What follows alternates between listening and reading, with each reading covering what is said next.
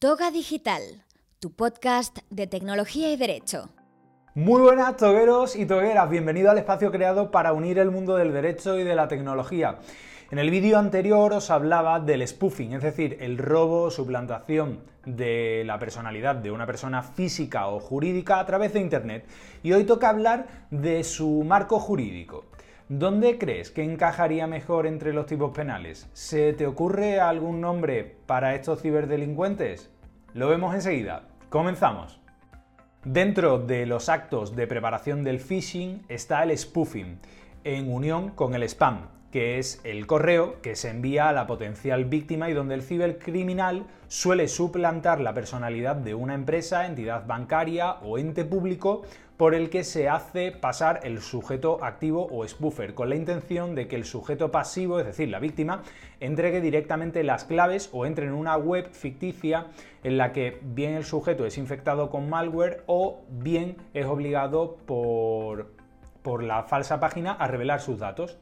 Esta suplantación de personalidad es un hecho ilícito que sin embargo tiene difícil encaje en los tipos penales existentes. No parece posible sancionar la conducta como un delito de usurpación del Estado civil. La práctica judicial suele rechazar esta posibilidad puesto que entiende implícitamente que dicha usurpación exige cierta continuidad en la suplantación de la personalidad.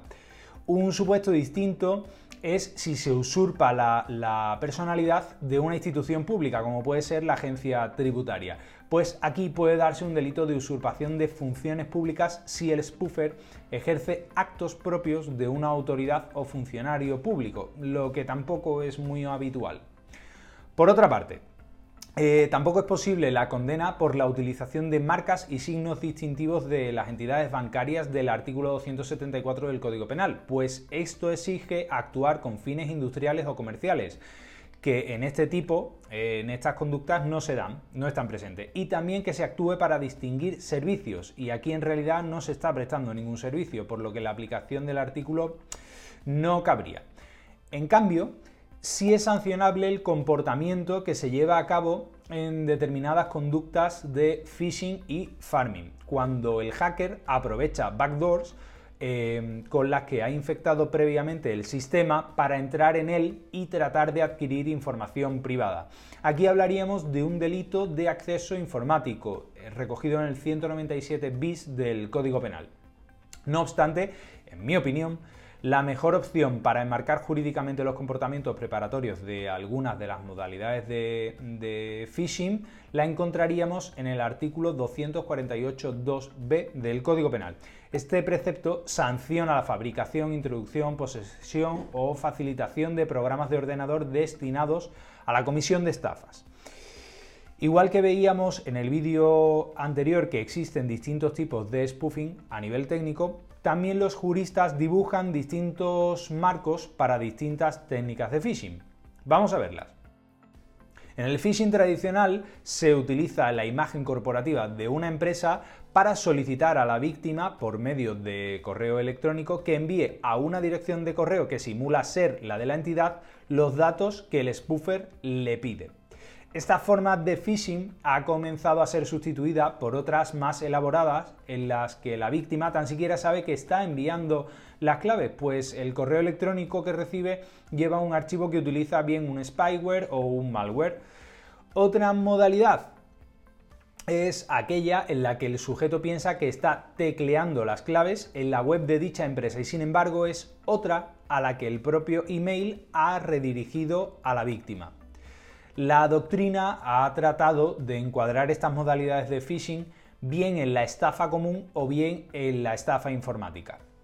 Respecto a la estafa común, parte de la doctrina coincide en que el tipo penal no concuerda con el phishing, pues para que se dé este tipo es necesario que sea el sujeto engañado el que realice el acto de disposición patrimonial en perjuicio propio o de tercero.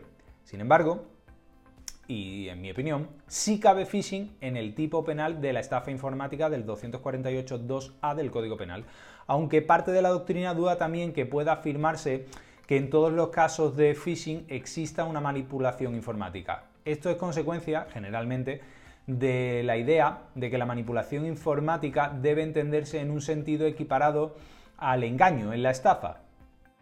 Vistos los posibles escenarios jurídicos, ahora sí ha llegado el momento de hablar de los artífices del phishing, de conocer quiénes están detrás de estas organizaciones. Son los conocidos muleros o cibermuleros y son un elemento esencial en el tramado defraudatorio del phishing. Son quienes definen el plan de ataque, redactan el spam, envían los correos de phishing y diseñan las web falsas. Además, los cibermuleros se ocupan también de lograr las transferencias de dinero, recibirlos en sus cuentas y enviarlos a canales eh, seguros a los jefes de estas organizaciones.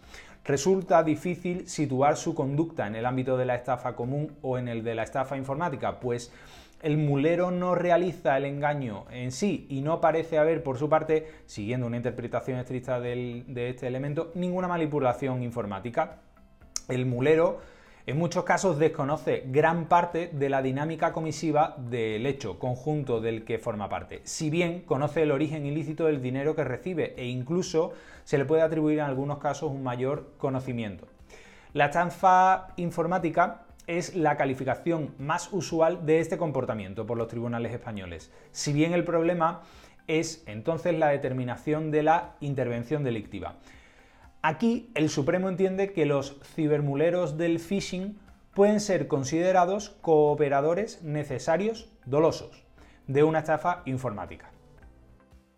En las conductas de los cibermuleros, el sujeto se suma a un proyecto delictivo que era de otro y que con sus actos pasa a serle propio. El mulero recibe importantes ingresos y los transfiere por otros medios que le han ordenado y realiza un comportamiento cuyo único sentido social es hacer posible a otros sujetos determinados o indeterminados la consumación final del delito.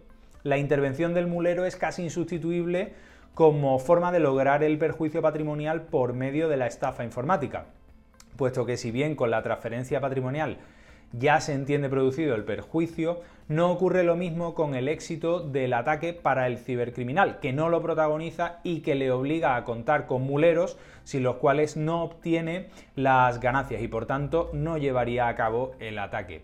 Aquí el conocimiento es necesario y va a ser un elemento probatorio determinante para la posible atribución de responsabilidad al cibermulero. Para afirmar este conocimiento se apoya el Supremo en la tesis de la ignorancia deliberada, al afirmar que supieran, no quisieran saber o les fuera indiferente el origen del dinero que recibían, tienen un conocimiento necesario para prestar su colaboración. Y la ignorancia del resto del operativo no borra ni disminuye su culpabilidad porque fueron conscientes de la antijuricidad de su conducta. En realidad, más que ignorancia deliberada, las conductas de los muleros de phishing que resultan punibles son aquellas en las que se actúa sin conocimiento del concreto hecho en el que se participa, pero con un conocimiento suficiente para la responsabilidad por la participación necesaria en este injusto. Espero que os haya gustado este vídeo sobre la calificación jurídica del phishing. Estaré encantado de responder vuestras dudas y preguntas, por lo que dejádmelas en los comentarios junto con vuestra opinión. Nos vemos en el siguiente vídeo.